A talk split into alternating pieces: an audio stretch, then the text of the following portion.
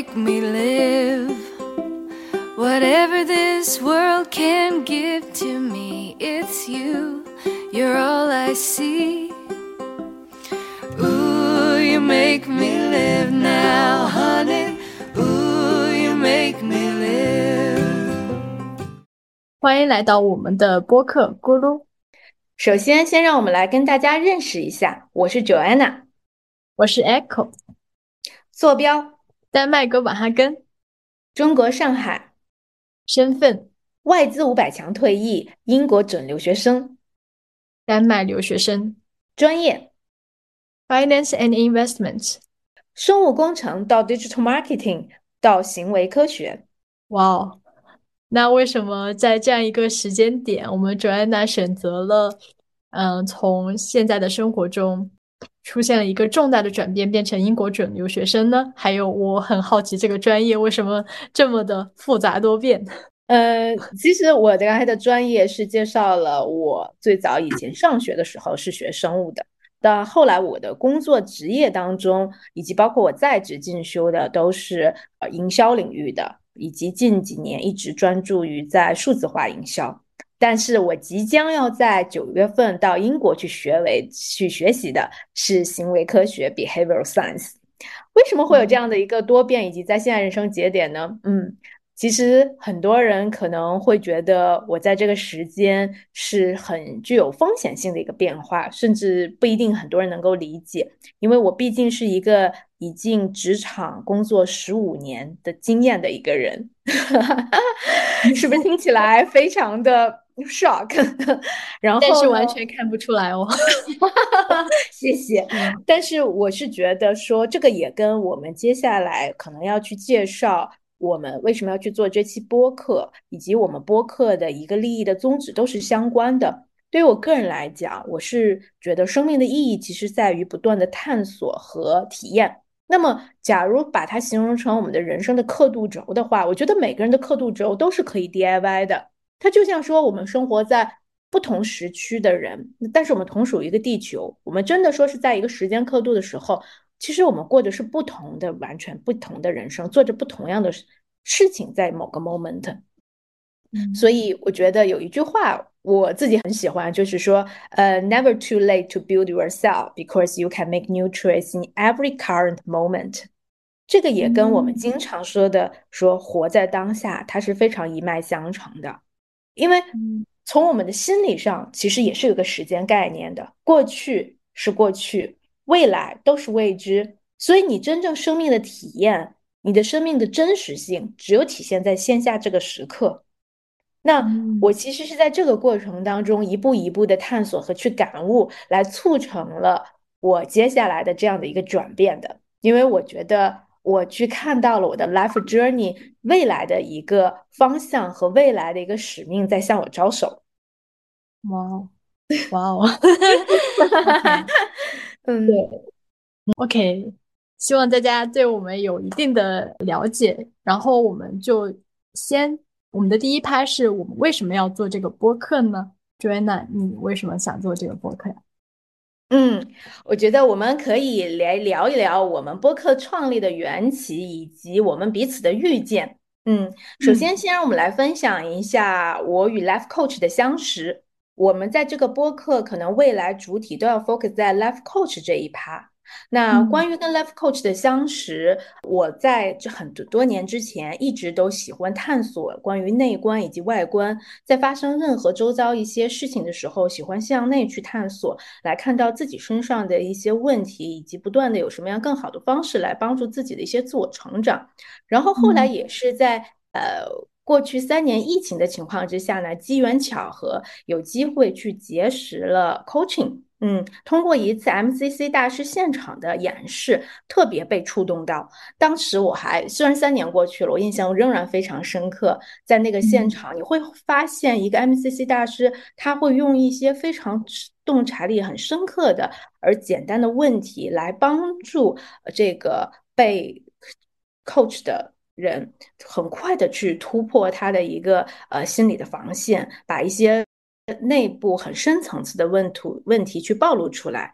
嗯，也是因为疫情下，我觉得其实是一个时间的留白，带给了大家更多空间以及时间，对比以往。所以在这个状态下呢，让我一心就是说想要走上了这条道路。但是刚开始的时候，其实我完全抱着是一种自我探索，因为我会觉得说，我虽然有了三十加的一个成长的年龄，但是。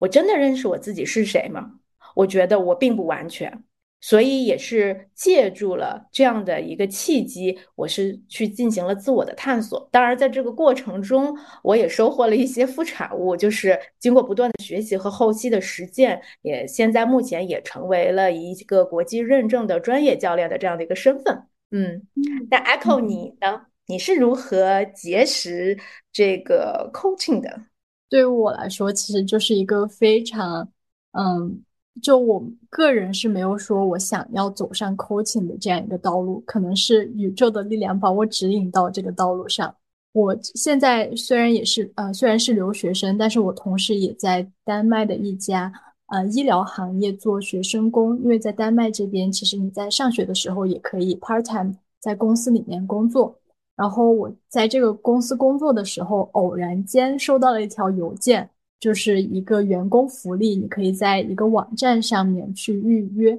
这样的一个 coach 的服务。然后我就抱着纯粹是抱着好奇的心态去预跟他预约了一个这样一对一面谈的这样一个会议。但这个会议可能是当时我预约的一两周以后。但好巧不巧，在这一两周的时间，我的生活发生了特别多的变化，导致我在跟 coach 聊天的之前，他在问我我的生活里面最近有什么样的变化的时候，我真的是用一个小时给他讲了我生活的最近困扰我的这个事情，并且我在边讲的过程中，他在他通过问我的一些问题的过程中，我特别的投入，以至于我第一次跟人聊天聊哭了。然后在这之后，其实我跟他也进行了很多的这样一种 session 的聊天，我们也就各种的问题，包括我最近在找工作的这样一个问题，以及说我自己的 relationship，以及我跟家庭这样的关系，我们都进行一定的探索。然后在这个过程中，我觉得特别的神奇，因为其实我的生命里面有很多的变化是我根本意想不到的。然后我在这个过程中也是。进行探索了自我，我觉得对于我来说是一个我之前从来没有体验过的一个解决方法的解解决我自己的情绪和我生活困扰的一种方式。所以在这个中间，我也跟我的 coach 说了，我对这个行业其实产生了很大的兴趣。一方面，我是很想知道为什么这个这个 coach 的这个事情能对我产生这么大的改变。另外一方面，我其实也会在跟我朋友的接触过程中，我觉得我是一个很，嗯，很很能聊天，或者说我的朋友都很愿意把问题分享给我，让我来给他们出建议的这样一个存在，所以我也会觉得，哦，这可不是可不可能，也是我未来人生的一个可能性，所以我就，嗯，在 coach，在我跟我 coach 的交流之余，也进行了对 coach 这个职业的一些。探索，以及说想要认识到更多这里面的缘由。嗯，真的，我觉得在这一点上不能更同意。因为对于我来讲，其实虽然我现在是一个专业的 coach，但同时我在我的生命过程当中，我也不断的需要被 coach。有的时候我可以进行自我 coach，有的时候也会去寻求其他专业 coach 来帮助我。我觉得真的这个过程当中，有的时候你会觉得它是具有魔法的，很多一些就是 aha moment 会出现在某些节点上，会帮助到你生活当中的很多问题。是通过接触 coach 的这段时间里面，我是第一次有了这个想要探索自己的想法，因为之前会觉得我很多一些感情啊和一些情绪都是自然而然的。接触 coach 以后，我发现其实它不是自然而然的。然后与此同时，我也会更加的去关注我自身的心理健康。也就是为什么我最近这段时间也在也正在接触一个关于正向力的一个嗯 program。在这就这两个结合以后，我就会真的感觉到，当你认识到你自己的时候，你做出的很多行为，或者说你在解决问题的这个过程中，你会更加的自洽，你会更加的有底气，而不是向外界寻求这样的一个底气。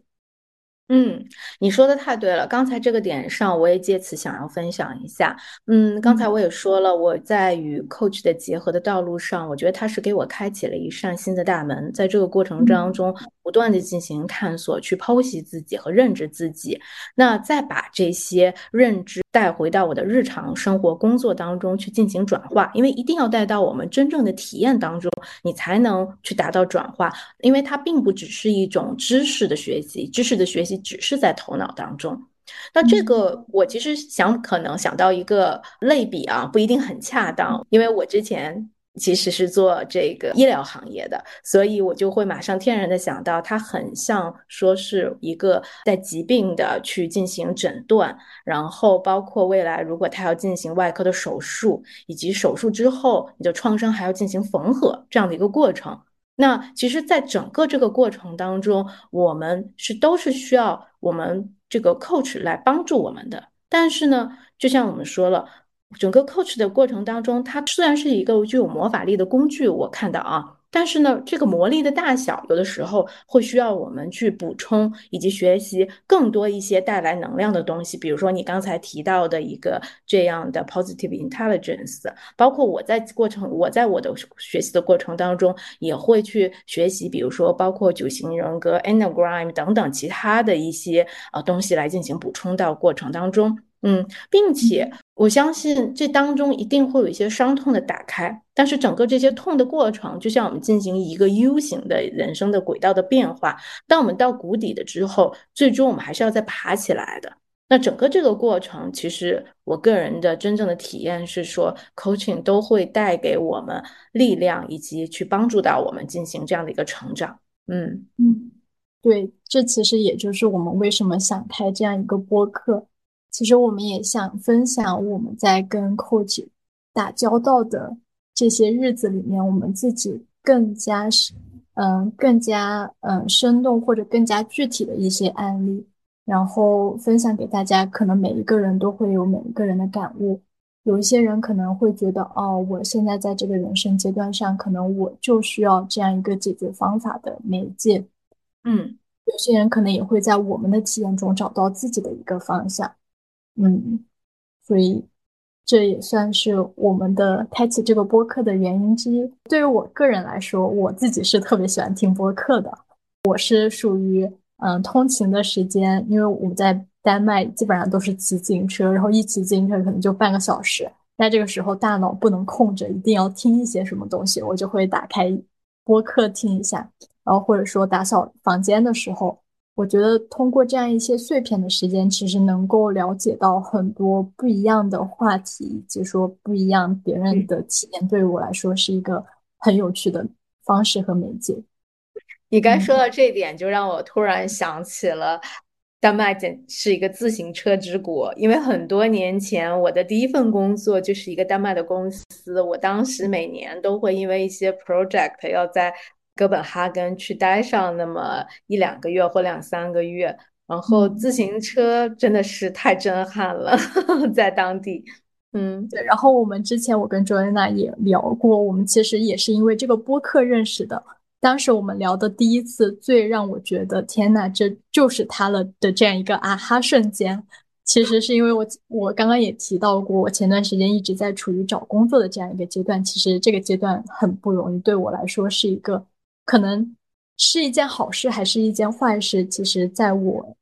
取决于我怎么去想它。但是我还是挺感激，就这一个阶段，我的这些经历会让我有更多的思考，以及嗯，虽然没有一个很好的结果，但是我对我觉得这对我未来的人生都是一个很好的阶段。然后这个过程中，我特别特别特别想去的一个公司，刚好是 Joanna 第一个他。职业生涯的公司，我当时就天呐，这一定是上天知道他感受到了我对这个公司的热爱，虽然没有给到我这个工作，但是派了这个天使来安慰我。对，真的，我们的结识也是非常机缘巧合。那其实说到我们为什么要去做这个播客，嗯，我其实酝酿想要去做一些跟 life coach 相关的内容的分享，已经很有一段时间了。但是呢，一直在寻求一个更合适的平台，或者说是一些分享的方式。嗯，像我们当今的社会，我们有这么多的不同的 social media。有很多视频的形式、音频的形式等等等等，但是我个人会觉得，不同的媒体平台其实它都有它的一些优势，或者说它面向的群体，或者说是面向我们要获得信息的目的方式是不一样的。嗯，那比如说现在有些比较 popular 的短视频平台等等，我觉得它对信一些快速的信息的分享啊，从传播的角度来讲，可能是具有优势的。但是因为它的一个时间的短呢，可能我个人觉得它对一些比较深入话题的连续性，以及说是深入探讨的这样的去。呃，可能性去有了一定的局限。那对于我们现在去分享的这个话题，我们是想把它做的比较可持续的。然后，包括每一期的分享，我们希望有足够的一个空间去互动。然后，虽然说在这个播客内容当中是我跟 Echo 两个人去进行讨论互动，但同时我们会觉得在云端，我们就是跟很多的听众一起在进行互动。嗯，而且还有一点。从我后来想要去做播客这件事情起，我就觉得说，嗯，我要找一个 partner，我并不想一个人来做。为什么？因为我觉得在 coach 的这个过程当中，它就是由 coach 和 coachee 两个人的对话来形成的。所以我非常觉得做一档播客，用两个人的对话的方式来激荡出火花，跟我们谈到 coaching 的过程中，就是一种天然合一的一种相互的呼应。嗯。然后就机缘巧合了，就像 Echo 刚才说的，我也觉得宇宙是有魔法的，以及宇宙的声音会指引我们的。然后机缘巧合，我就在小红书上结识了 Echo。嗯，对，因为我最开始的时候是一直在小红书上分享 Coach 对我进行的改变，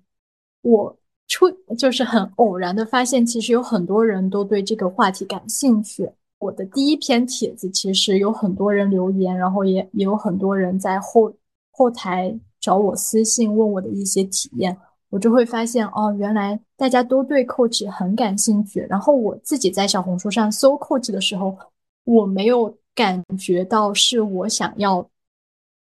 看到的内容，或者我觉得这样的内容形式还不够，还不能够足以让大家。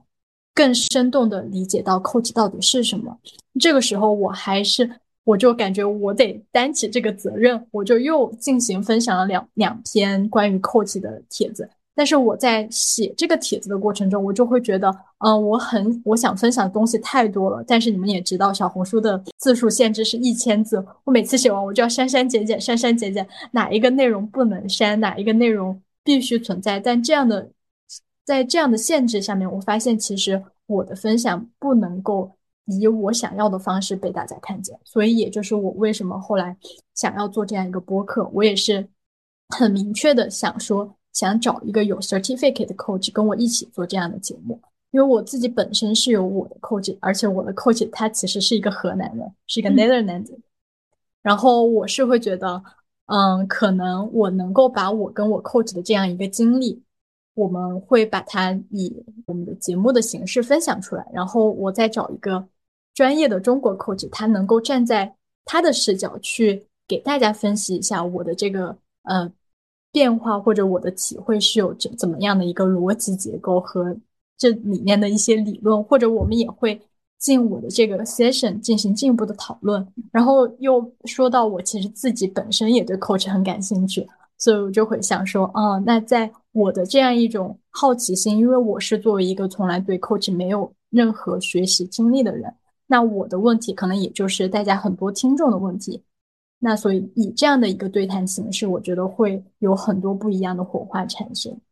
Echo 在这里，我其实有一个好奇，也是前些日子有一部热播的美剧《Beef》嘛，我相信很多人都看过。嗯，它当中就有一段特别提到，说是一种观点啊，只是说说是西方的心理学不一定能够治疗东方人的问题或者愈合东方人的创伤。嗯，那你刚才也提到，你现在在丹麦有一个荷兰的 coach，嗯，那我特别想问一下你在这里的一些亲身感受。那有一个不同国籍以及文化背景的 coach 在跟你的互动过程当中，你的感真实感受是怎么样的？我的真实感受是，我觉得很很大程度是取决于我们聊的话题是什么。像最开始我接触他的时候，我们聊的一直是职场相关的东西。但由于我是在嗯西方的职场上进行工作，所以他其实有很多类似的经验。他知道怎么去呃引导你进行思考，或者是去得到你自己的答案。他对这方面其实有很多自己本身的经经历，或者他。完全知道怎应该怎么去嗯做这个 session。到后来，其实我们中途也会聊一些 relationship。然后我因为我的男朋友是芬兰人，所以也算我们是比较西方的这样一种恋爱方式。那这种时候，我们俩出现的问题，其实他也有一些过去自身的体验也好，或者说他可能会遇到嗯，他能够知道他应该怎么去呃引导我去解决我的问题。直到可能最近这一段时间，我们的 coach 我们在进行呃交往的这个话题变成了我的家庭，然后这个时候我其实蛮明显的能感觉到他有一点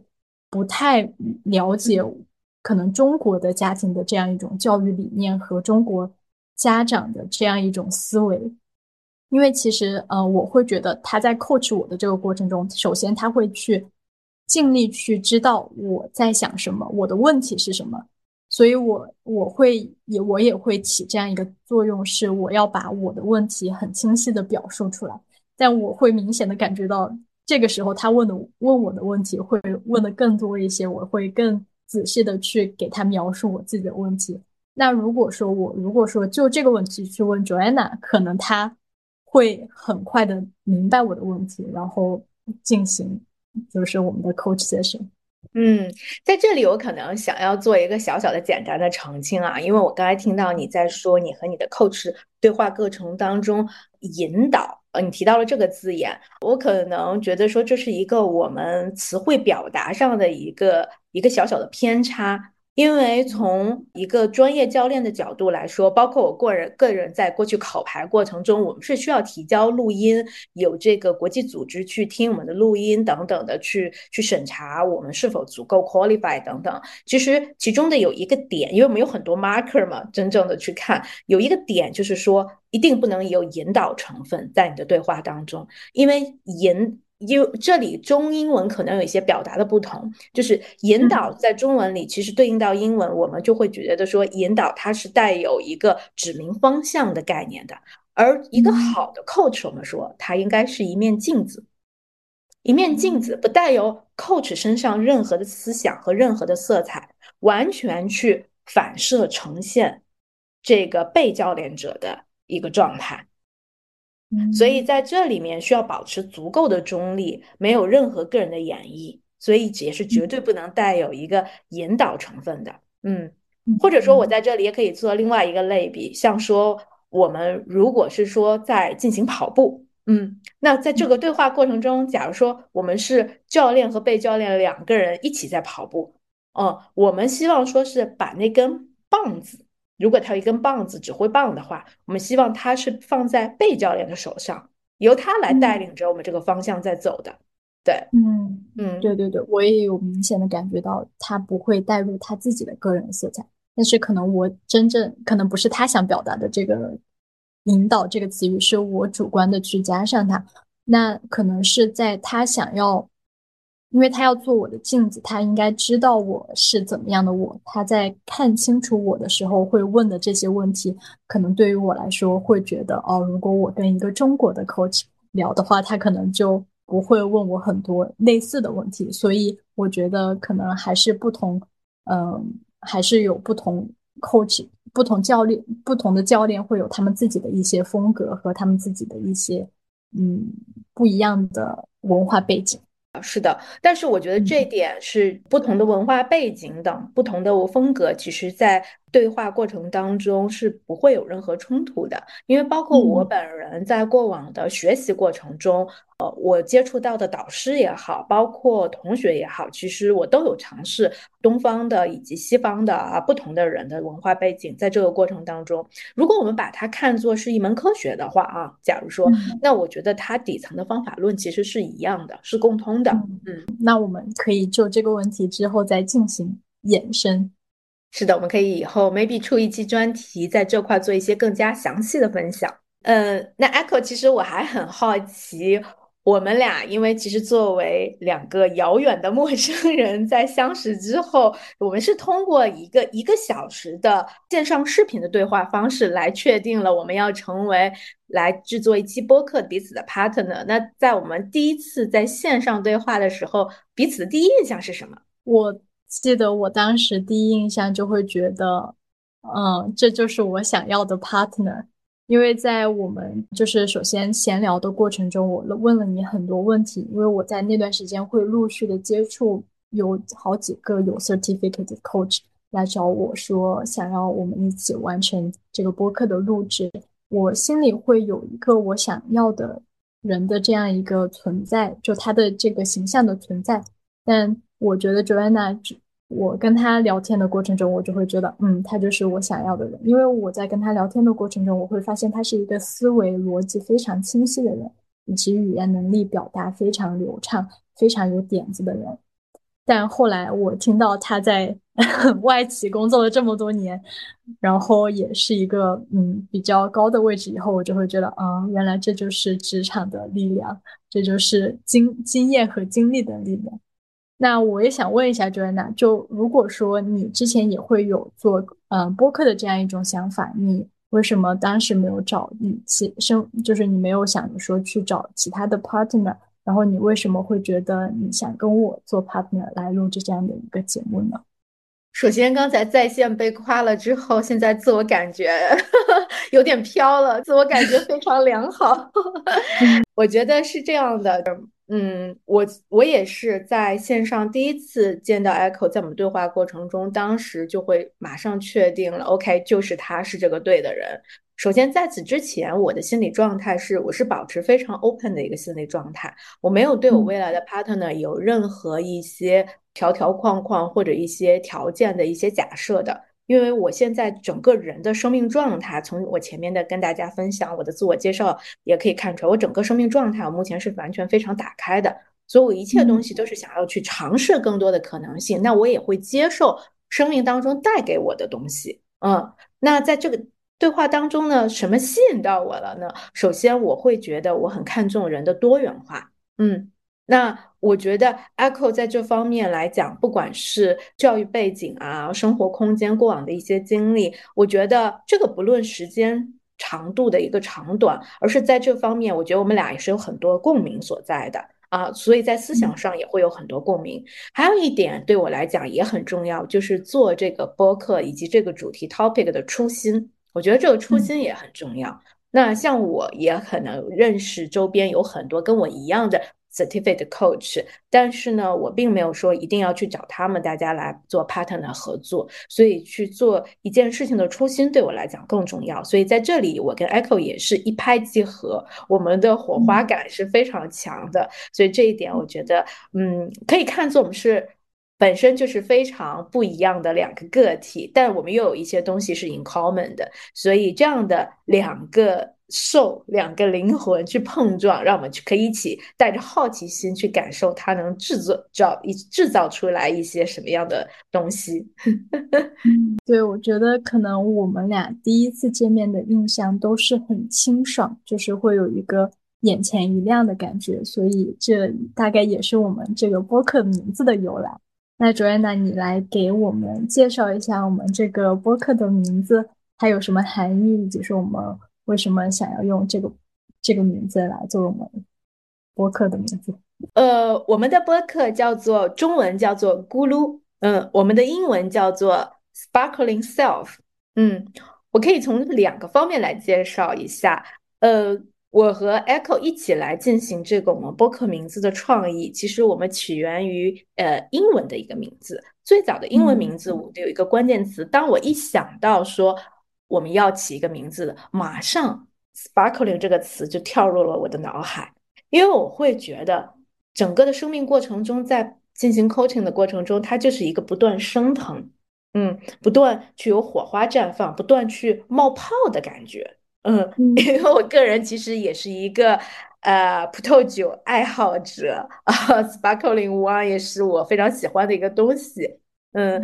所以我会先想到了这个词。那在这个过程当中，我们每个人通过 coach 我们的帮助，我们是要回归自我，进行自我不断的探索和成长。所以我们就先定位到了 sparkling self 这个英文的词。在此之上呢，然后我刚才在想到那个不断升腾冒泡的过程中，那我就想到了这样的一个泡泡的的一个形象，于是我就想到了一个象声词“咕噜咕噜”，所以“咕噜”这个词就出来了。与此同时，我天然的又映衬到说，它的一个象声词类似的是 “guru”，那 “g u r u guru” 这个词呢，它是源自于印度。最早呢，它是指的一个这个，也是跟思想的一个智者的智慧是相关的，所以我觉得这个跟我们在谈到 life coach 底层的逻辑和它的一些 essential 的意义也是非常相应的，所以顿时我们就决定了，OK，我们就用了 sparkling self 和咕噜这个词来作为我们博客的名字。我也是，就提到这个名字，每次我跟我朋友解释的时候，我。的眼睛都在放光，因为我还是特别个人来说特别喜欢这个名字的。然后 sparkling 的话，我会想到 sparkling water，因为它是我目前夏天必不可少的东西。可能也会映衬到 coach 和 coach 之后的方法论，也会对我来说是我在探索我自己人生过程上必不可少的一个东西。嗯，Echo，你有没有觉得刚才我们说我们有两个灵魂的碰撞？以后我们可以觉得说，你就是那杯气泡水，我是那杯气泡酒，对，气泡水和气泡酒的碰撞。对的，对的。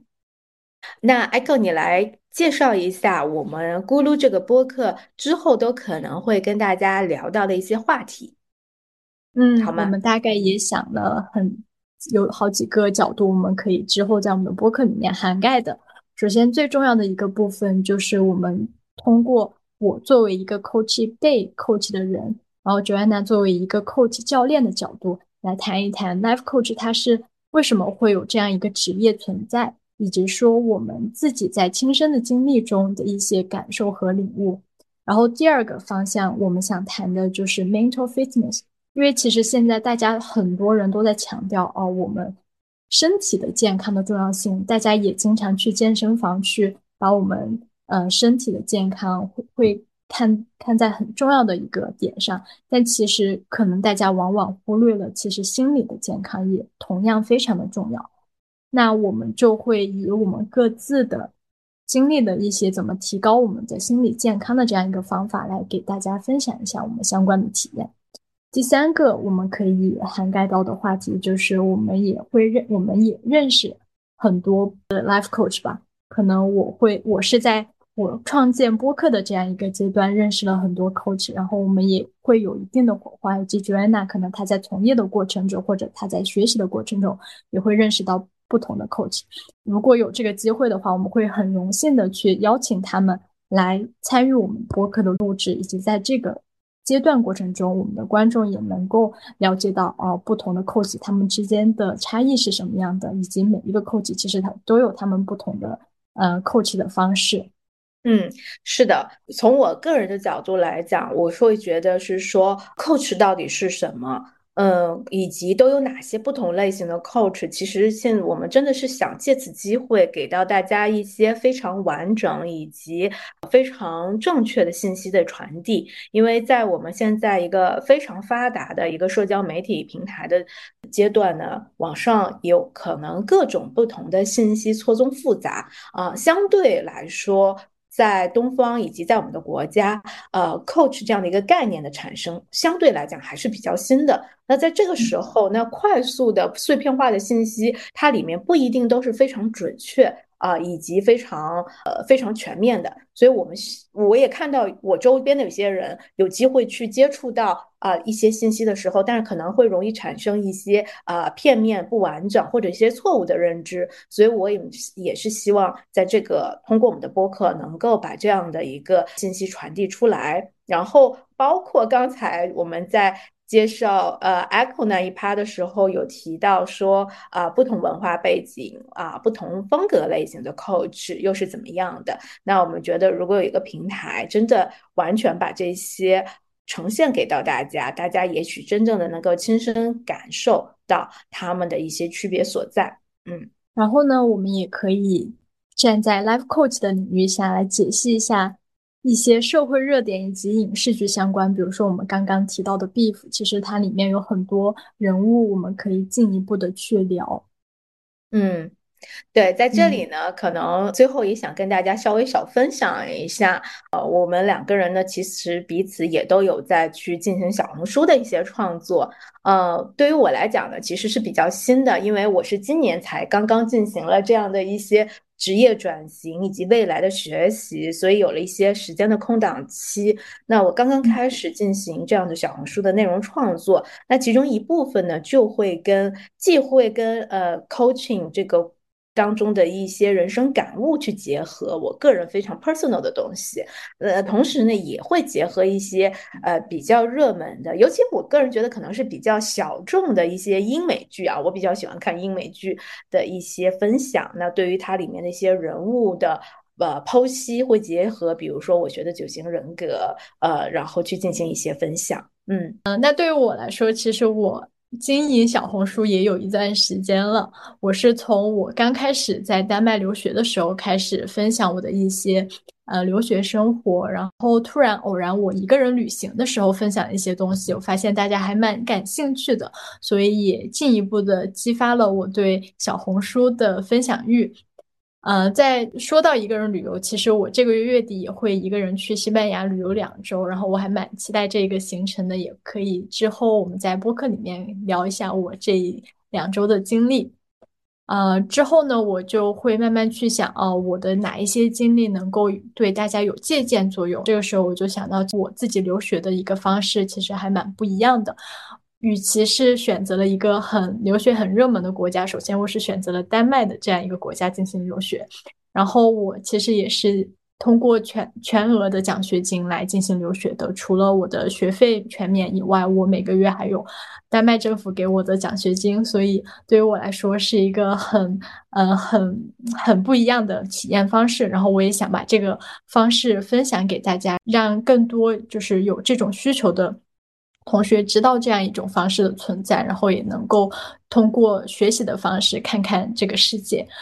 然后之后呢，我就会觉得，嗯，大家其实对 life coach 这样一种形，这样一种，嗯，经经历很感兴趣。那我会在我小红书号上面分享一些我自己对 life coach 的这样一种看法，或者说我自己亲身经历的一些改变。但这之后，我可能会把这一类的分享逐渐移到我们播客上面来分享。那最近我其实也在，因为处于人生的一个节点，马上要硕士毕业了。我也在探索一些各种人生的可能性，所以我就又想到了一个比较连贯的主题，是以 coffee chat 的这样一种形式对话我身边和我即将认识的一些人，我们会就一些话题进行一个短暂的聊天，然后我也会在我们聊天之后选择一一些对我有启发以及我会觉得对于大家有启发的话题进行这样一个分享。那其实我们这一期大概就是对于我们两个人做这样的一个自我介绍，以及说对我们的这个节目的由来和我们节目的名字做做这样一个介绍。但其实我们中间也挖了很多坑，那我们这些坑就让我们之后的节目来慢慢的填补吧。嗯，非常期待我们接下来持续的跟大家去交流以及去分享，也希望大家一直来 follow 着我们。那我们就下一期再见啦。Raindrops keep falling on my head, but that doesn't mean my eyes will soon be turning red. Crying's not for me, cause I'm never gonna stop the rain by complaining because I'm free.